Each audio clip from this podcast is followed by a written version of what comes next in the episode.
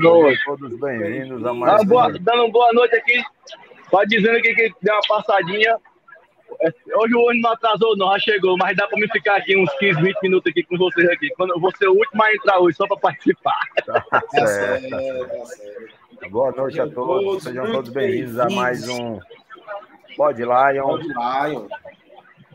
Pod Lion especial aí de quinta-feira da paixão. Após o, a derrota do Fortaleza pro River Plate. Jogo emblemático do Leão. Primeiro jogo fora, né? É, numa Libertadores. Fortaleza aí galgando melhores resultados. Vem de uma, de uma sequência de três derrotas. Porém, jogando um futebol de gente grande. Perdendo gol, mas jogando um futebol de empolgar os olhos.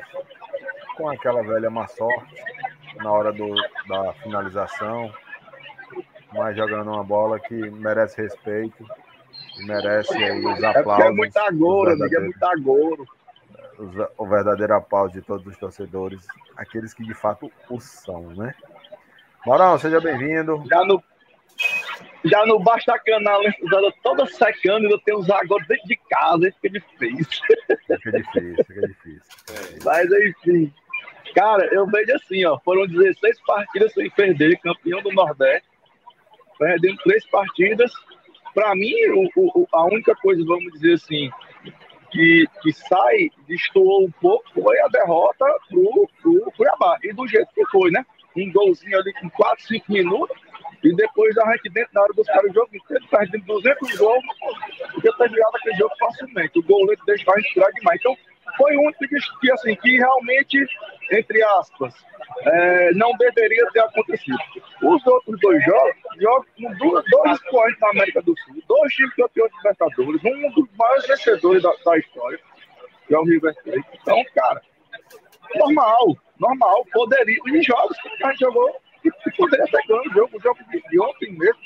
É, se a gente não perde os gols que, que, que perdemos, antes do começo do jogo, podia ter mudado a história. A gente ah, mas o tem que perder um bocado também. Ó, meu amigo, eu não me incomodo com que eles perdem, não. Se eles perderem é porque a gente, também teve a competência de brecar os gols deles. Agora, a gente perder, aí não, aí é a gente se complica. Então, se eles perderem, o problema não é meu, é deles. Agora, os que a gente perde da estrada, o problema é nosso. Isso a gente tem que corrigir. E, cara, o que a gente. Eu estava fazendo uma conta aqui, não sei se, se vocês têm, é, são mais precisos do que eu, mas nos últimos 10 jogos, pelo menos metade a gente tomou gol nos 10 minutos. Até os 10, 12 minutos. Foi assim com o Ferroviário, foi assim com, com o Cuiabá, foi assim com, com, com o River Plate.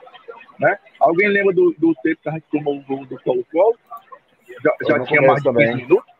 Foi no começo também. Entendeu? Cara, não dá, velho. Não dá tomar um gol como a gente tomou aquele primeiro gol, uma, uma, uma, uma pichotada daquela do Pikachu. O Pikachu é experiente que já jogou isso.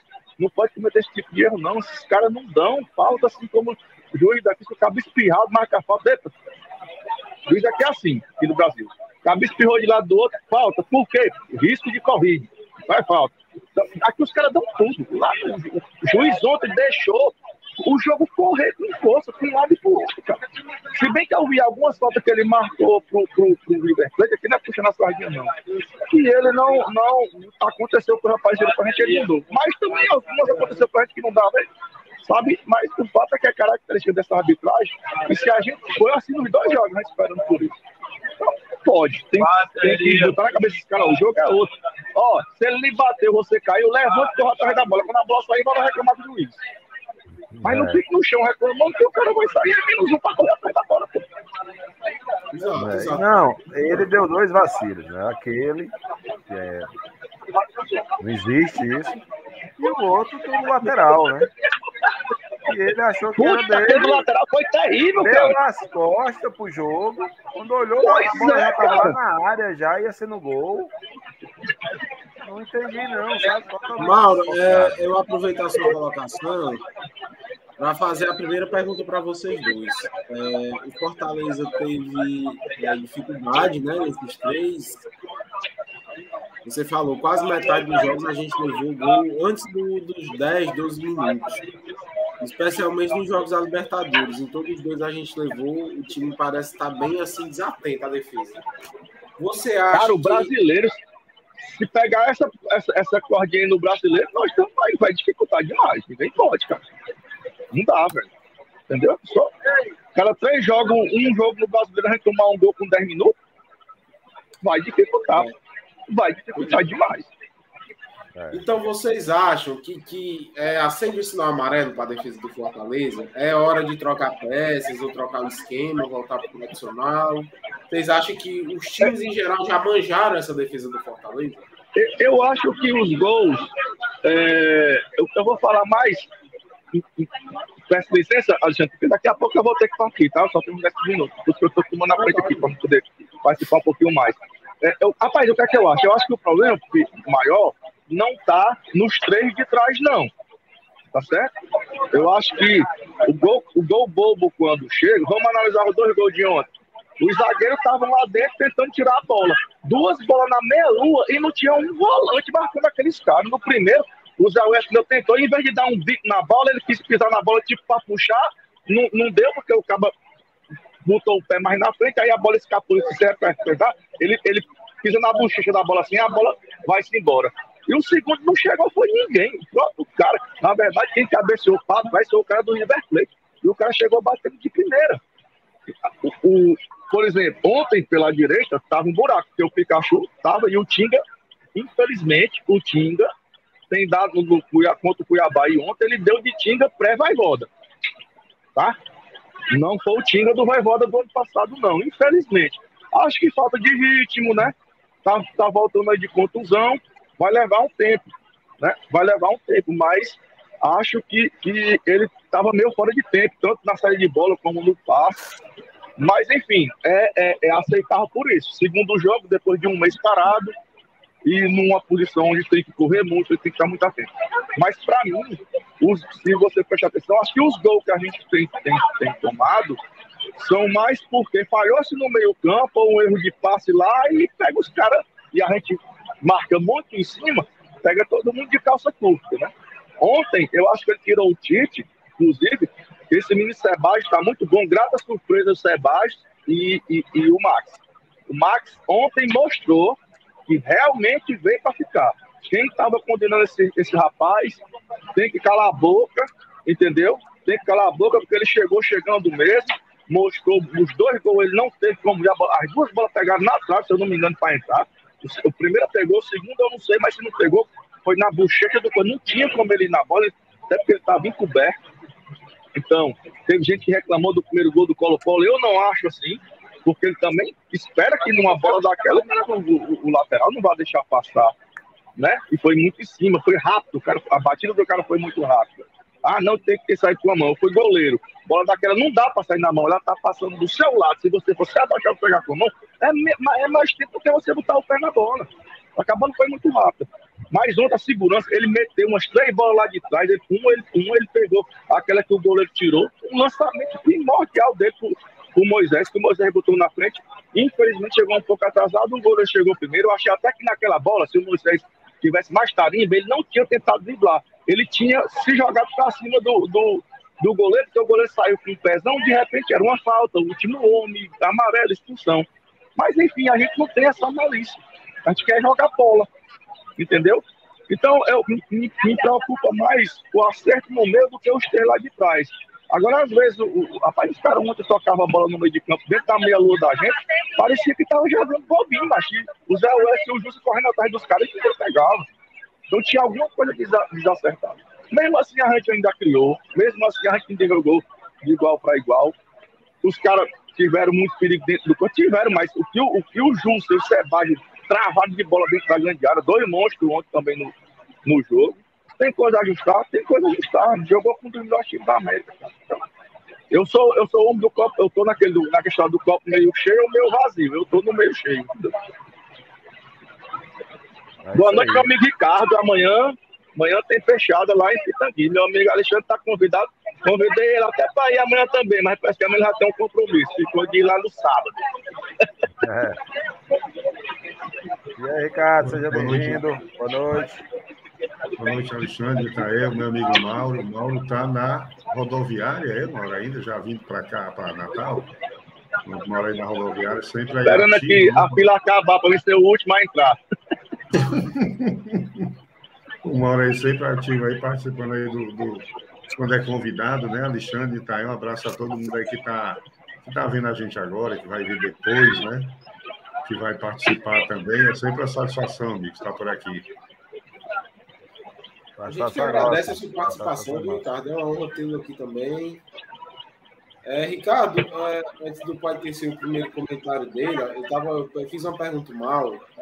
Ele trouxe aqui para a gente um dado e, e, e trouxe para a gente que o Fortaleza, em cinco jogos, levou gol antes dos 10 minutos. Ele levou gol no começo, até os 12 minutos. E a pergunta que eu fiz para ele foi a seguinte: é, acende a luz amarela para a defesa do, do, Fortaleza? É uma necessidade de reposição de peças? É, o esquema foi manjado pelos adversários? Você acha que é por aí? Ou acha que são falhas naturais que a, que a gente pode consertar no decorrer da temporada? Eu, é, assim, em relação à pergunta aí que está na tela, né? Então, eu acho que não tem porque o torcedor não se manter confiante, né? Porque é um trabalho que já vem de longo tempo, né? De resultados assim já, já consolidados. Eu acho que em relação à confiança do torcedor, quando muito deve ter tido um arranhão, mas não tem o que não se manter confiante. Eu acho que ainda, como é que a gente pode ligar a luz amarela? Acho que ainda não, ainda não, né? É, mas é fato também que falando já da Série A, a gente não pode se dar ao luxo, a gente não tem esse, esse elenco todo e essa força financeira toda que possa se dar ao luxo, como fez o Grêmio ano passado, que começou a claudicar, conseguir nas primeiras rodadas e, e deixando o Campeonato Brasileiro de lado e deixando de lado, e quando foi acordar, o Grêmio caiu, né? Eu acho que ainda é cedo, para ligar a luz amarela, agora precisa sim uma atenção, uma atenção que sempre deveria ser maior, né? Para a Série A. E em relação à Libertadores, é viver esse momento, né? Eu estava conversando com a minha esposa aqui há pouco tempo, nesse horário de 8h52, 20h52, estava eu, Mauro, a esposa do Mauro, a minha, ainda no Castelão, né? Já quase o jogo no final, né, vendo o Fortaleza lutar ali para empatar com o Colo-Colo, tá que ninguém gosta de perder, né? Mas como foi como foi épico, né? Como está sendo épico tudo isso. Né? Eu acho que a Libertadores é viver esse momento, né? E pode se classificar, pode, pode não se classificar também, pode ser terceiro também. Mas assim, principalmente para mim, né? Já falando do meu lado, que sempre admito, que sempre é, fui acompanhei o futebol sul-americano, Sempre gostei de jogos do Penharol na minha época de menino, né? O Penharol ganhando do Grêmio, perdendo para o Grêmio também, uma Copa Libertadores. No time argentino que eu sempre gostei. Para mim está sendo um sonho. Está sendo um sonho. Tudo que vier para mim de Libertadores é um sonho que eu não sei se quantas gerações depois, de, depois da, da nossa vai ver, se ano que vem vai se repetir, né? Por isso que eu estava até comentando com o Mauro que já vou, no dia 5 de maio contra o River Plate, já vou voltar lá. Dia 27 também devo ir, dependendo da reservou até a pousada, viu? Rapaz, lá com a pousada já, reservada. Eu já reservei a pousada porque eu acho que todo esforço, Mauro e Alexandre de Itael, é válido para esse momento. Eu não sei quando vai ser repetido, né? Foi como aquele jogo lá na Sul-Americana que eu fui, com o Júlio César aí da Embaixada, com o Humberto, com um monte de gente, o Rafael também, e a gente dizia lá na Argentina, rapaz, isso aqui, será que vai acontecer de novo? E vem de novo, e vem dessa forma, né? Eu acho que tudo isso, né, faz com que a confiança da torcida se mantenha, né? Porque cada vez quebrando recorde, né? A gente achava que já era muito, e vem outra coisa, e vem outra, e surpreende, né? E vamos nessa, vamos, vamos continuar sonhando, né? Sonhando, mas também com o pé no chão. É. Olha só, é, é, a, gente, a gente passando por um momento desse. Aí, aí eu vou ser bem honesto aqui agora, vou ser bem honesto. Aí eu tenho que aguentar é, pessoas que se dizem torcedor do Fortaleza sair com frases do tipo: oh, mas ir para Libertadores é, ser motivo de chacota? Ei, desde quando ir para Libertadores é ser motivo de chacota? Mesmo que perca, é a mesma história. Rapaz, sim, tinha, teve um tempo que a gente subiu, subir para Ah, mas subir para e cair, é melhor subir. É não, meu amigo, é melhor subir, nem se é para cair. Você passou uma lá, porque uma hora você fica e a gente ficou, tá ficando. Então, cara, isso me deixa muito irritado, velho. Bom, é, Esse é, é motivo, é... Não existe motivo de chacota numa Libertadores, você se classificando direto, não. Libertadores, a gente já viu o Flamengo cair na fase de grupo, a gente já viu o Palmeiras cair na fase de grupo, Corinthians não passar nem da fase de Libertadores, Fluminense agora nem da fase de Libertadores passou. A gente, quarto lugar, vai pra lá, nem perdendo. Motivo de chacota o cabo no Libertadores nunca é motivo de orgulho, meu. É motivo de orgulho. Dê no que der. E eu tenho minha é, matemática, e minha matemática é que o Rio vai disparar, e no final vai ser Fortaleza com, com 10 pontos e, e Colo-Colo com 9, viu? Estou dizendo a vocês aqui. É. Viu? Meu som tá forte. Meu também. Bom, é, com relação ao que o Micael falou, é, é, o que, que acontece? Eu não tenho como não ser confiante. Isso, isso, isso, digamos assim, anda comigo há muito tempo. Né? E hoje eu, parafraseando eu, Mauro, escutar algumas coisas que a gente acaba escutando, parece que tem torcedor que não viveu a Série C. Que dormiu quando Fortaleza caiu e acordou quando Fortaleza subiu para A. Nem a B ele viveu. Né? Porque aí quando a gente subiu para B, foi um ano épico também. Poucos times conseguem o feito que a gente conseguiu.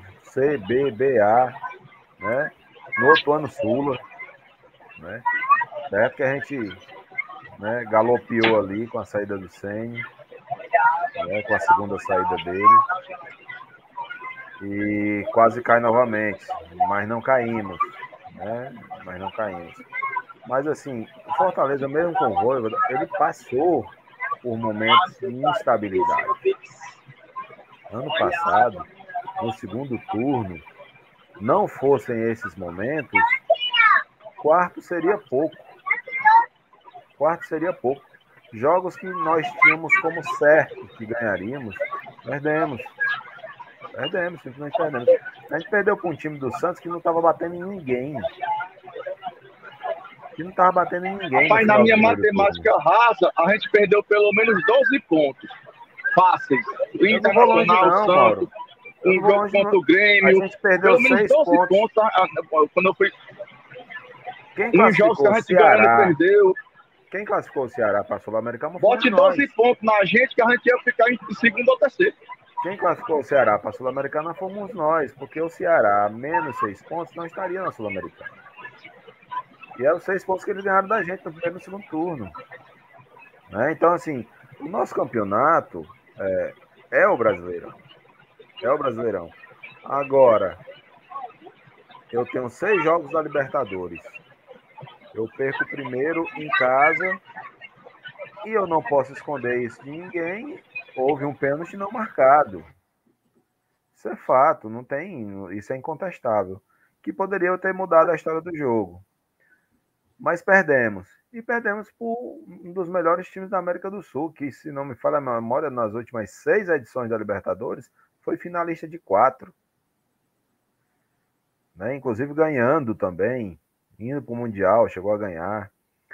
Com o Flamengo na final, estava ganhando até, eu acho que 35 minutos do segundo tempo, quando o Flamengo achou dois gols com o Gabigol.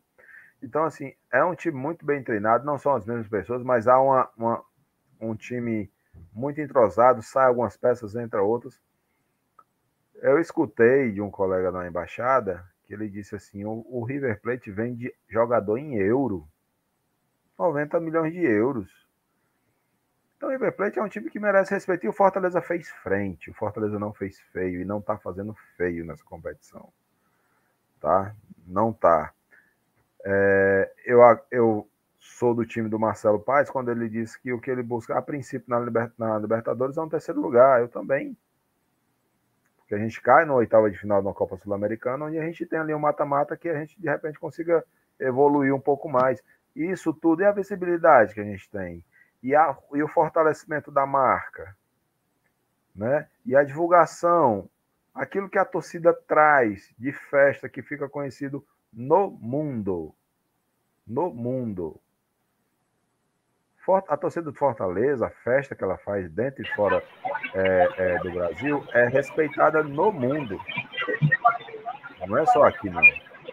Então, assim, não tem como a gente meus amigos, deixa eu, só me, deixa eu só me despedir de vocês aqui, que só falta duas, duas pessoas para entrar ali. Mas, entra, entra tá com o celular e tudo lá. Entra com o celular e tudo, falando com a gente. Prazer, é porque lá, se eu ficar falando lá dentro, eu falo demais, macho, aí ninguém dorme. Ei, mas mais uma vez, obrigado aí. Quinta-feira eu vou estar em Natal, quinta-feira vai estar mais tranquilo, eu vou estar em casa, eu participo aí da, do programa Beleza. completo, tá bom? grande Beleza. abraço a todos. Ricardão, Boa amanhã viagem, nós estamos lá, meu amigo. Beleza? Abraço, abraço, Mauro. Tá sem áudio, Ricardo. Ricardo tá sem áudio. Não, Ricardo, tá sem áudio. Mas, enfim, o que eu quero dizer é que não há como não ser confiante nesse momento. E digo mais, o Fortaleza só está tendo essa, digamos assim, esse gap né, de alguns torcedores por conta do Cuiabá. Se não fosse o Cuiabá, a derrota para o Cuiabá, a minha mulher aqui está brincando comigo porque ela, ela pediu para ficar numa posição e disse que não ia ficar porque não ia ser confortável. Aí ela saiu e eu fiquei na posição que ela tinha me orientado. Ela entrou, tipo assim, dizendo: Ah, ficou do jeito que eu disse. então, assim, se não fosse, vamos supor, se a gente ganha do Cuiabá, o que foi, para mim, desses resultados, o mais atípico, a gente talvez não tivesse é, é, com tantas mensagens negativas, com tanta coisa negativa com relação a isso. Né? Eu não condeno a, a, a escalação do, do treinador contra o Cuiabá, de jeito nenhum. Se eu fosse treinador, talvez fosse aquela, se não uma muito parecida com aquela. E eu nem digo pela questão física, que depois foi revelado, não sei por quem no grupo, que havia uma, uma demanda física da, da área médica do Fortaleza que estava ali, que está é, é, é, seguindo esse pessoal, pelo menos foi o que disseram lá. E está analisando o perfil e analise, tem como analisar isso, quem é que pode, de repente, estar tá, né, próximo da estafa muscular, alguma coisa desse tipo. Por conta do, do jogo em si, de fazer uma frente melhor a um dos maiores clubes, de, fazer, de trazer um espetáculo melhor para gente, independente do resultado, como foi. Fortaleza teve um lance com dois minutos, eu acho, que poderia ter aberto o placar e tinha mudado toda a história daquele jogo. Foi uma infelicidade do Kaiser. O Kaiser chutou no zagueiro. Na hora, a bola era do Kaiser, mas assim, é, é, é o CIS que, o, que, que envolvem e que transformam o futebol nessa maravilha que é o futebol. Agora não tem como, como bem disse o Ricardo, não viver esse momento, né? Não, não estar feliz em ir para um estádio, em assistir um jogo, nem que seja na sua casa, com seus amigos, numa Libertadores. Quantas vezes a gente não parou para ver Libertadores de outros clubes? Dos outros, né? Sobre a alegativa única e exclusiva. Tenho que ver esse jogo porque eu sou brasileiro e o time é brasileiro. Né? É como se fosse uma obrigação nossa. E hoje? A gente via esses times perdendo como disseram também, a gente assistia, esses times perdiam. Hoje a gente vai assistir o nosso e vai assistir com desconfiança, vai assistir com desdenho, vai assistir. Não, não. Pelo menos eu não corroboro dessa opinião. Eu acho que Fortaleza vive um momento ímpar. Eu acho ainda, além do que o Ricardo disse, não é mentira o que o Ricardo disse, não sabemos quando isso vai acontecer de novo. Mas eu confio muito na diretoria que aí está e que isso ainda vai se perpetuar por alguns anos. Se não Libertadores, mas Sul-Americana, Série A, a gente está brigando por cima, vai ter momento ruim. É tanto que poucos são os times que estão todos os anos na Libertadores, né? São pouquíssimos, não existe essa, essa máxima, né? De, de um que tenha, por exemplo, participado de todos, um brasileiro que não, não existe mas a gente está buscando um espaço que a gente não tinha a inexperiência de alguns jogadores na competição também está nos atrapalhando, né? E eu confesso, eu já assisti muito jogo da Libertadores. Eu não sei se por não ser o time que eu torço, mas eu não tinha percebido ainda quão ruins são os árbitros sul-americanos. Muito, mas é muito, mas é muito. Eu não concordo com a forma de apitar pelo menos esses dois jogos, de deixar rolar, de não marcar nada. Amigo, falta é falta. Tem... Ah, vai parar o jogo? Vai parar o jogo. Vai parar o jogo. Não foi falta? Então vai parar o jogo, seja para que lado for. E, e, esse negócio de deixar rolar acaba acontecendo um problema maior, lesionando. Olha o Kaiser. A própria situação do Kaiser, né? A, a, arbitragem. Que é outra coisa que eu também não entendo uma, uma, uma competição milionária, de premiação milionária, não caber nela VAR. Que para muitos, eu também já fui muito contra o VAR, mas o VAR nessa hora ajuda muito. Era um pênalti que a gente tinha a nosso favor. Era uma, uma falta daquela, no caso, no VAR, é, muito provavelmente seria revisado. Talvez até o cara fosse expulso, porque ele foi violento com o Kaiser, foi desproporcional. Né? Então, assim, mas enfim, perder a confiança, não. Ligar o alerta, pode ser que sim, pelo jogo do Cuiabá. Os outros dois, continuo achando que foram dois jogos, dois jogos, perdão, que tá dentro de um parâmetro até que natural. Ninguém quer perder. Eu também não quero. Mas eu também não vou me desesperar, porque o Fortaleza perdeu para um dos maiores clubes da América do Sul. Entendido, entendido. É, uma coisa aqui que eu, que eu queria chamar a atenção para vocês. É, o senhor falou que assistiu muitos muitos times serem né, brasileiros na Libertadores, e logicamente todos nós assistimos. Eu lembro daquele time do Atlético Mineiro que foi campeão com Ronaldinho Gaúcho. Né? Naquele time do Atlético Mineiro você tinha um dos melhores jogadores do mundo, Ronaldinho Gaúcho, incontestavelmente um gênio do futebol. E eu lembro o quão foi difícil aquela campanha para o Atlético Mineiro. Né, os últimos jogos, eu lembro a zaga do Atlético Mineiro era aquele Léo, alguma coisa, que era Altão, e o Hever os caras dentro da área tentando fazer gol, o goleiro dentro da área. Enfim, você vê muito ali, eu lembrei daquele jogo, que aquele jogo representa muito o espírito de Libertadores, né? Libertadores não é um jogo fácil, Libertadores é um jogo que tem catimba, tem a questão da arbitragem que não para. Enfim, tem, tem é, já foi é, uma competição violenta, muito mais violenta do que hoje. Acho que hoje está bem amenizado, mas já foi uma competição muito violenta. E assim, o Fortaleza é estreante na Libertadores. A gente está começando a jogar Libertadores, aprender a jogar Libertadores, a se criar uma cultura dentro do clube, até diria até uma cultura organizacional, de quando o clube tiver numa competição sul-americana, se isso passar a ser comum, é a gente saber se portar, até aquela coisa, ó, Libertadores não é assim, não espera falta é, não desiste da bola, vai até o último lance. Isso é uma coisa que vai se criando aos poucos no Fortaleza. Do primeiro jogo contra o Colo-Colo para o jogo contra o River, já mudou muita coisa. Você vê que a postura do clube inicialmente foi outra. Totalmente diferente, né? Mas eu falo isso por quê? Porque antes da gente sonhar, em, antes do torcedor criticar o Fortaleza porque o Fortaleza perdeu para o River Plate, um dos melhores times do mundo, o torcedor do Fortaleza tem que entender que antes disso a gente tem que criar uma base, pelo menos em Série A. De se tornar um clube que, que entre numa Série A é confortável. Diria essa palavra, confortável. Confortável de que forma? Que não tivesse que se esforçar tanto só para se manter. Que é isso que é uma coisa que também vai, vai crescendo ao longo dos tempos, vai melhorando a renda do clube, vai melhorando as posições e o clube vai crescendo. Quando o clube se tornar é, é um clube mais estável na Série A, como os grandes clubes que, que correm pouquíssimo risco de cair todo ano, muito provavelmente vai ser outra história na Libertadores, mas até lá a gente tem que subir de degrau em degrau, degrau em degrau. Não adianta a gente correr, tentar dar um passo maior que a perna, senão a gente vai acabar caindo novamente. É, vamos passar aqui para o próximo assunto. Eu queria saber de vocês qual foi a melhor atuação. Teve alguma atuação assim que a gente possa destacar no Fortaleza, uma atuação individual? É, eu vou destacar aqui a atuação do Max Wallace.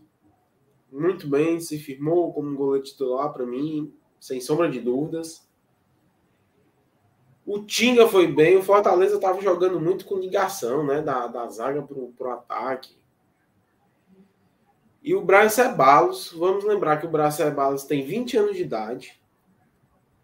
É um cara que está num país novo, numa cultura totalmente diferente, até o clima é diferente, o clima mesmo é totalmente diferente do que ele está acostumado.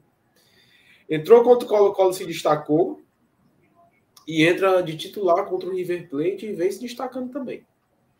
Esses são os jogadores que eu queria destacar para vocês antes da gente passar essa bola. E vocês, o que é que acham? Eu concordo aí com as escolhas do, do, do, amigo, realmente pontuaram, né? Porque o sistema defensivo foi muito exigido, né?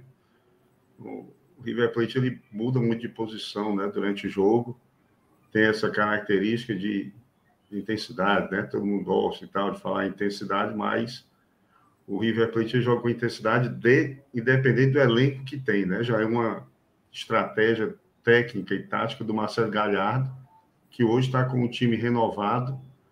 Né? O River Plate teve que trazer uma garotada da base, porque não tem o dinheiro que tem o futebol brasileiro, né?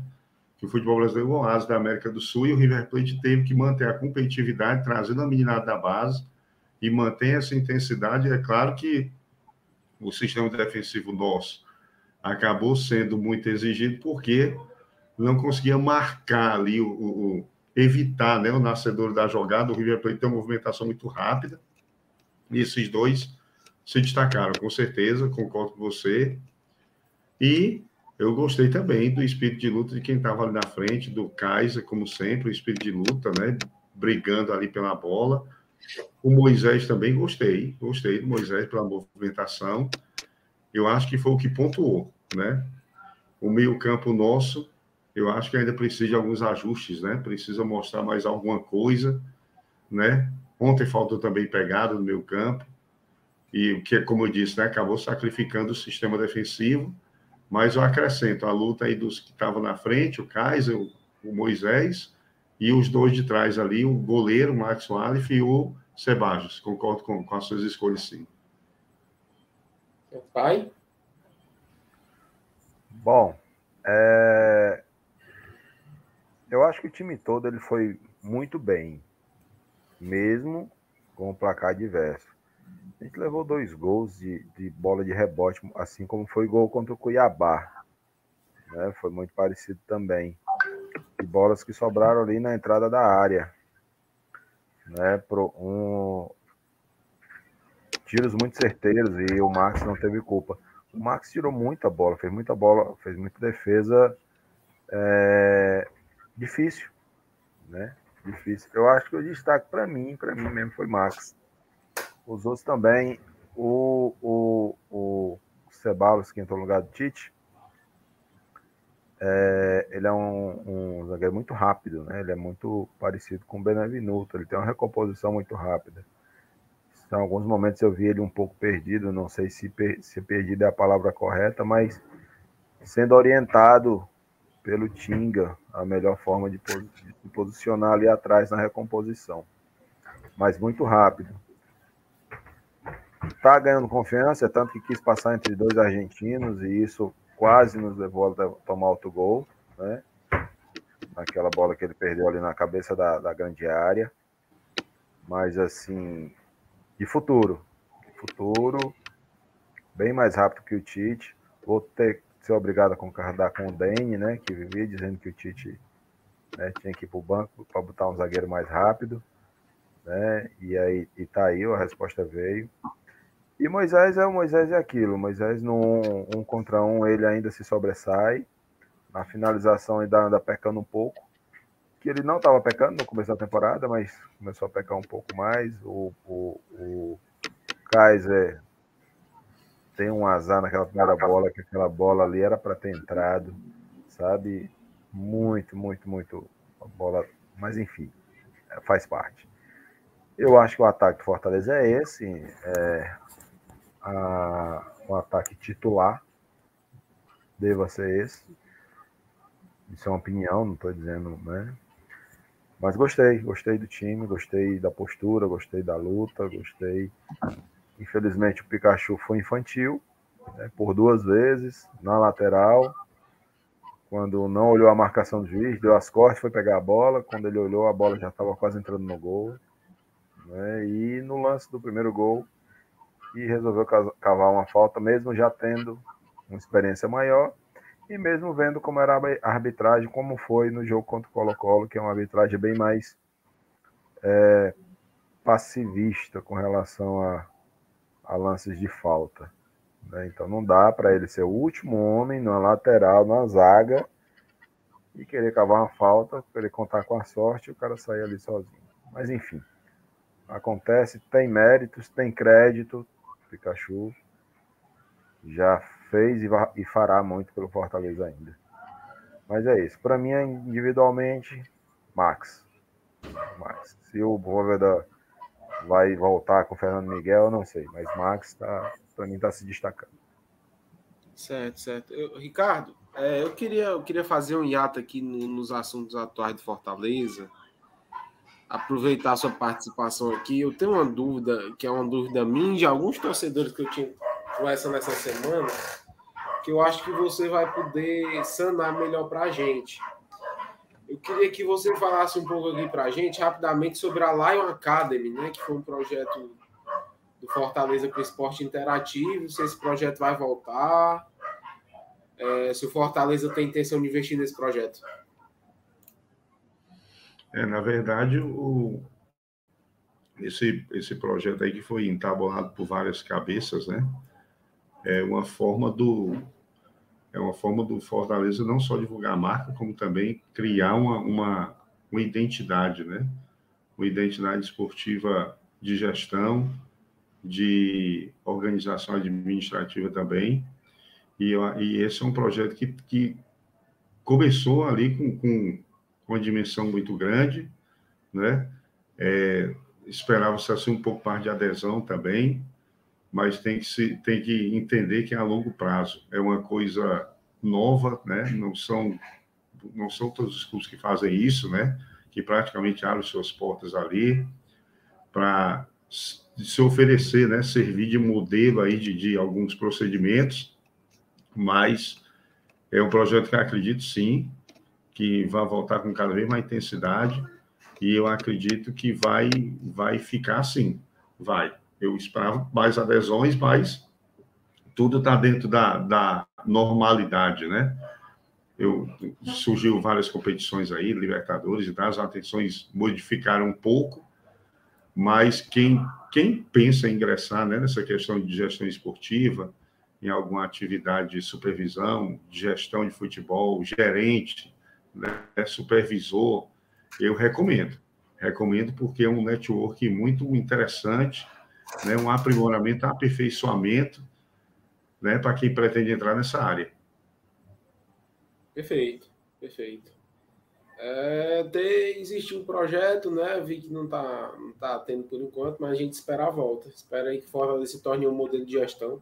Inclusive, essa, essa semana o Marcelo Paes foi convidado a ser CEO da SAF do Botafogo, né? Negou, logicamente mas mostra que a nossa gestão é, é um exemplo para o Brasil todo e, quiçá, até outros países. Mas vamos lá, vamos voltar aqui para a nossa nossos para nossa atualidade. Inter e Fortaleza domingo, né? Tael, deixa eu, deixa eu fazer uma, um comentário antes da gente falar do Inter. Faça. Mas, pera, na verdade, vai ter a pauta do racismo? Vai. Ah, então não, segue, segue. Se chegar na hora eu falo. A pauta do racismo eu queria levantar rapidamente, só para a gente não esticar muito nesse assunto, que já é triste, viu? É revoltante. É, mas se faz necessário. Se faz necessário. Vamos lá, palpites Inter e Fortaleza. Ricardo, palpites? É, vai ser um jogo, um jogo muito difícil, né? Já é, já é por natureza e domingo vai ser ainda mais porque é a despedida do Alessandro, né? Depois de 14 anos de internacional, é a última partida do, um dos grandes ídolos colorados aí da, desses últimos tempos, né? Um argentino que fala, passou a falar até português, né? Com uma certa clareza. E depois de 14 anos ele vai se despedir no Beira Rio que deve estar lotado, todos os sócios, independente dos planos, né?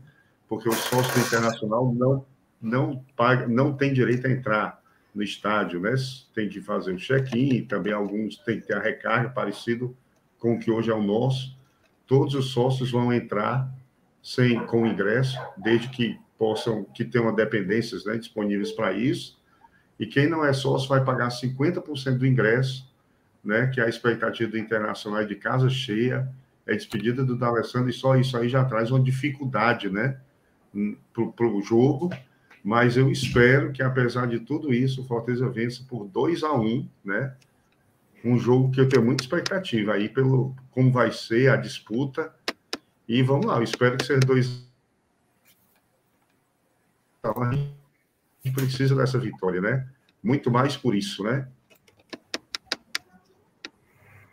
Né, eu, eu ia comentar justamente isso, a, a presença desse, do, do, do, torcedor com relação ao jogo de despedida, vai ser um jogo de emoção, né? É, jogar contra o Inter no Beira-Rio sempre foi difícil, né? Hoje não é diferente, o, o Internacional, independente de qualquer coisa, é um dos times que merecem todo o respeito, né, pela sua grandeza, por tudo. Temos lá no Inter né, a tropa do DVD. David está lá, inclusive alguns jogos vem sendo titular. Acho que vai ser a primeira vez que o David vai jogar contra a gente. Né? A gente, de certa forma, tem essa vantagem, porque a nossa zaga o conhece bem, né? E, digamos assim, sabe de, pode ser que consiga né, é, segurar o ímpeto dele, principalmente nas arrancadas. Eu não sei se o, o, o, treinador do Inter, com a intenção dele, se vai ser um jogo cadenciado, se vai ser um jogo estudado, se vai ser um jogo mais de velocidade. Mas eu acredito em 2 a 0 para a gente. Como eu disse mais cedo, quem vai pagar o pato das três derrotas vai ser o Inter. Mas eu estou confiante no 3 a 1 aí. Um detalhe, viu, Ricardo? O, o D'Alessandro se naturalizou, se naturalizou brasileiro recentemente. Acho que está com um ano ou dois que ele se naturalizou brasileiro, é muito identificado né, com o Inter com Porto Alegre. Um grande jogador, um dos meio campos que a gente viu jogar aqui no Brasil recentemente, um dos melhores, realmente. É, vamos seguir aqui. Racismo contra torcedores de Fortaleza na Argentina. É o assunto que, que acho que a gente tem que tocar, independente da, da. Dependendo da nossa vontade de tocar ou não. Por mim, eu nem falaria nesse assunto. Mas é, eu acho que é uma responsabilidade que a gente tem de estar tá aqui, de repudiar esse racismo que ocorreu na Argentina, né? E tem um vídeo aí, então, pra botar? Tem Acho que eu tenho. Mas vamos falando aí que eu vou procurar aqui. Não, assim, o... Antes de entrar nesse tema aí, é lembrar que o lembrar que nunca vencemos o Internacional no Beira Rio, viu? É um tabu. Fortaleza nunca venceu o Internacional no Beira Rio. Olha, quem sabe não quebra esse tabu no domingo, né? Pelo menos eu não me lembro do Fortaleza ter vencido o Internacional do Beira Rio, mas eu cravo com quase certeza que a gente nunca venceu o Internacional do Beira Rio. Ricardo, a gente se classificou uma Copa do Brasil em cima do Inter. Foi 2001. Não foi, venceu não foi com vitória, não? Não, foi 0 a 0 no jogo da volta no Beira Rio, numa noite chuvosa, enquanto a gente volta aí para o vídeo, né? 0 a 0 no Beira Rio, foi 2001, treinador Fernando Teixeira, e vencemos 1 a 0 no PV, gol de Júnior Amorim. Era a jangada que o Fortaleza era conhecido. O, o, o Inter tinha o Fábio Rockenbach, que era o grande craque da época. Isso, isso mesmo, perfeito, isso mesmo. Ixi, olha aí, o Mauro aí no, no, no 11 mandou o um recado. E aí a cena do racismo, né? É, a cena do racismo. Exato, a cena e. Assim, o que, o que, me, o que é triste nessa cena não é, só, não é só esse torcedor, tem outro também, que é um de óculos, que também joga. É, banana, né? É, para a torcida. É a quantidade de torcedores achando graça, achando bonito, achando talvez normal ou há um apoio incondicional a essa atitude dele. Né? Ninguém o condena. Né? Então é, é, triste saber que é uma, uma atitude coletiva. Né?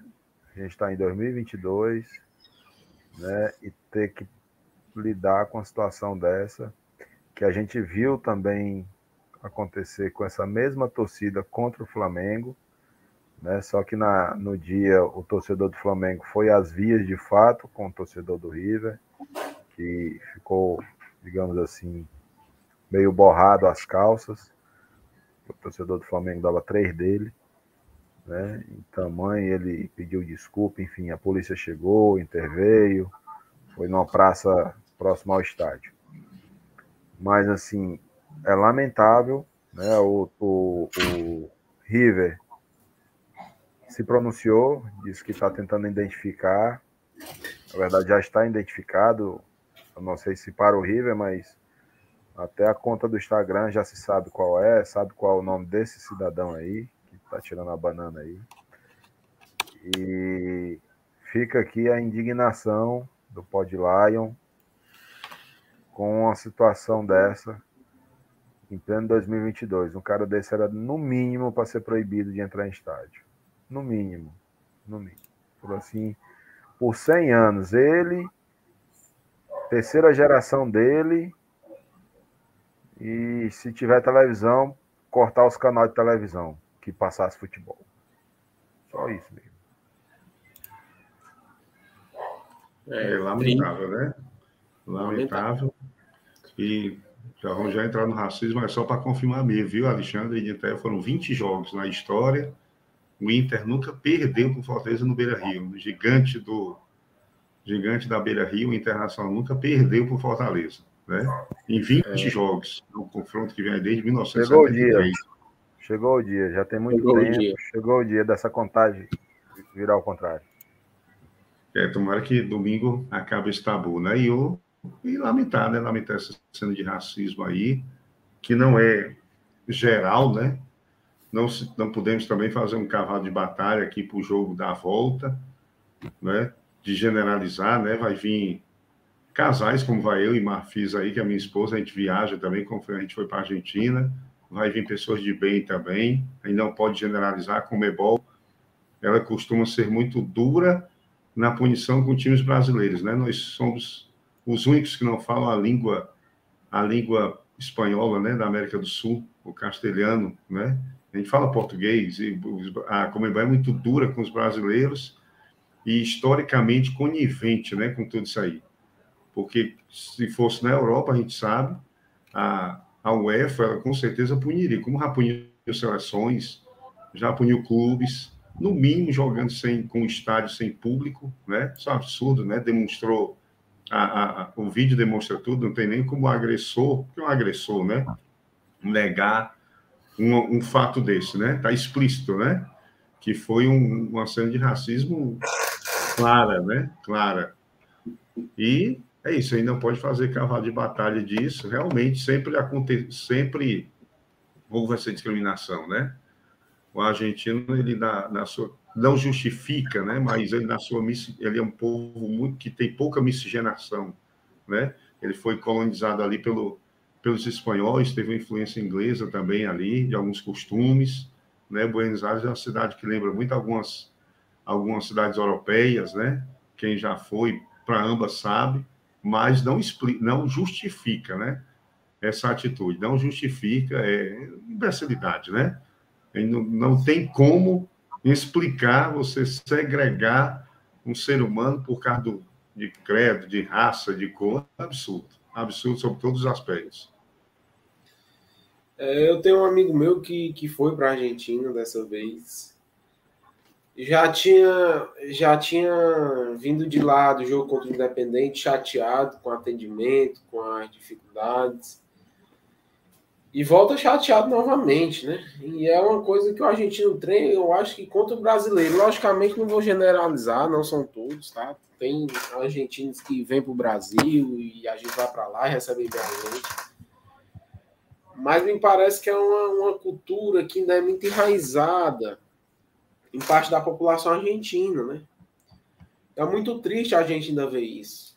Muito, muito triste mesmo. Principalmente no Libertadores, né? Que foi uma. Os Libertadores da América, que traz esse espírito da, da guerra de dependência das províncias da Cisplatina e dos países do norte contra o Império Espanhol, saíram de dominação, para poder terem a sua identidade, a nossa identidade da América do Sul. Eu sou do time do Belchior. Eu sou apaixonado pela América do Sul e um tango argentino me cai muito mais que um blues, né? Belchior dizer isso para mim é a mais pura verdade. Eu fico muito triste, muito triste mesmo. Porque é um país que eu tenho uma estima muito grande, como tenho pelo Uruguai, por todos os países da América do Sul. E eu vejo que ainda existe parte da população é, patrocinando esse tipo de esse tipo de atitude. Realmente é, é decepcionante você olhar e ver isso. E hoje no Brasil, pelo menos no âmbito do futebol, que ainda é um espaço muito preconceituoso, em certa parte a gente já evoluiu com isso. Teve aquela torcedora do Grêmio, né, um tempo desse que chamou um jogador de macaco, foi perseguida, foi punida. É, a gente está vendo exemplos da internet se levantando contra absurdos que e infelizmente isso não se estende ah, por todo é, deixa eu só, deixa eu só lembrar uma coisa. O Grêmio perdeu os pontos naquele jogo. Perdeu os pontos, exato. Né? Perdeu os pontos. É, o regulamento, Ricardo, é, não sei se você está atento a isso, mas o regulamento também preconiza punições que podem chegar à perca de ponto, à eliminação da competição, para casos deste. Eu não sei se o regulamento dá Comembol, mas do brasileiro, sim. Eu não sei se a parte jurídica do Fortaleza, e também não estou dizendo aqui que o, que o River tem que ser eliminado, não a não ser que isso seja a punição adequada e que seja aplicado de forma isonômica, né? Ao River ou a qualquer outro que o praticar, né? respeitando aquilo que é regulamentado. Se assim for, caberia sim a devida punição, seja perca dos pontos, seja eliminação, seja é, estádio sem torcida, por um, um, dois, dez jogos, enfim. Mas que cabe, eu acho que cabe. Eu não sei, eu não tenho acesso, não tive acesso ao regulamento da competição. Não sei se você, Ricardo, chegou a ter nesse sentido. Não, confesso que eu não, não cheguei a ver o regulamento se tem essa punição né, de perda de ponto, de eliminação sumária. Não cheguei a ver, não, mas é o que eu digo novamente, né? Historicamente, a Comebol sempre foi muito conivente, né? Ela sempre teve penas muito brandas, né? Para punir os infratores. Quantas partidas a gente não assistiu? Uma cena que, que nunca me sai da cabeça, né? Alguns jogos aí os policiais fazem um escudo protegendo o atleta que vai bater um escanteio de pedra, de garrafa, de tudo, que é absurdo, né? Há pouco tempo a gente via isso aqui na América do Sul, e não faz muito tempo, não, acho que dois, três anos, né? Lembro muito que no Defensor de Del Chac, em Assunção, tinha muito isso, essa, essa insanidade, né? E ninguém via punição, nada. Então, eu acredito que mesmo que tenha, o histórico da Comebol não é punido de maneira tão severa, não. É, infelizmente. Infelizmente. É uma atitude. É uma atitude lamentável. Eu não sei mais nem o que dizer. Às vezes satura, sabe? Cansa de você ter que estar tá tocando nisso todo o tempo, o tempo todo, no futebol. Não só esse tipo de preconceito. O futebol ainda é um, um ambiente muito preconceituoso, infelizmente. E eu espero que, que dessa vez, espero mais uma vez que dessa vez não, não seja em vão, né? Que haja uma punição, que haja critérios mais rígidos e punições mais rígidas que possam ser adotadas contra esse tipo de menino. É isso, é isso. É isso, é isso. Vamos encerrar, então? Vamos, vamos encerrando. Ricardo, é, vamos encerrando com esse triste assunto, tá? Eu, eu, realmente eu fico muito triste quando toco num assunto desse, porque é algo que me revolta muito internamente, é uma coisa que me deixa quase sem dormir. Eu já não durmo muito. Quando tem um negócio desse, eu fico sem dormir. Mas vamos lá. Ricardo, mais uma vez, é uma honra tê-lo aqui, tá? Muito obrigado pela sua participação. Meu amigo Mauro, se você estiver no ônibus, escutando a gente, muito obrigado pela sua participação mais uma vez. Deixa aqui um comentáriozinho pra gente. É, muito obrigado a todos que participaram do Pod Lion. Uma boa noite a todos. E até quinta-feira que vem, tá? Quinta-feira que vem tem jogo do Inter, tem jogo da Libertadores. Vamos trazer, esperar, trazer boas notícias e ter um clima bem mais agradável no próximo podcast. É isso? É, certeza, certeza. Quinta-feira que vem já tem, tem passado o jogo internacional, já tem passado o jogo da Copa do Brasil, que é quarta-feira, e nós vamos estar na janela. Olha, o Mauro dizendo que está aqui no ônibus. Olha só, rapaz, o Mauro é, é muito vibrante, né? Um abraço aí para ele. E aí, voltando, a gente tem o jogo contra o Vitória na quarta, véspera de outro feriado, 21 de abril. Aí, mais amanhã, domingo tem o Inter, e na quinta vai ser a janela, para na sexta ter o primeiro jogo da final do Cearense contra o Calcaia, e no domingo, 24 horas depois, o outro jogo, né? Vai sair uma, uma maratona, né? Que é como conseguiram encaixar o a final do Campeonato Cearense. E a gente espera que, como o amigo falou, né? Que ressurjam aí as vitórias a, e a confiança se mantenha, porque futebol, inevitavelmente, é isso, né? A bola na casinha, né? Quando não está entrando, muita coisa está errada e tem briga no vestiário, né? Cria-se tudo isso, né? O salário está atrasado e o jogador está farreando e espero que, que a vitória venha para que a gente que, que não venha esses mitos, né? E a confiança não, não seja abalada. É, é isso. Agradecer aí a participação, Ricardo. Uma boa noite, feliz Páscoa a você, sua família. Tudo de bom. Feliz Páscoa, Intael. Feliz Páscoa, é. Feliz Páscoa a todos. E a gente tem aí um, um domingo de Páscoa mais comemorativo, né? A vitória do Fortaleza pela primeira vez. Pela, o Beneto está dando feliz Páscoa também. Pela feliz primeira Páscoa. vez em cima do, do, do, Internacional. Um abraço, Ricardo. Boa noite. Obrigado aí. Obrigado, Maurão. Tudo de bom. Um abraço, Alexandre. Um abraço, Itael, e uma Páscoa né, de paz, de reflexão para todos.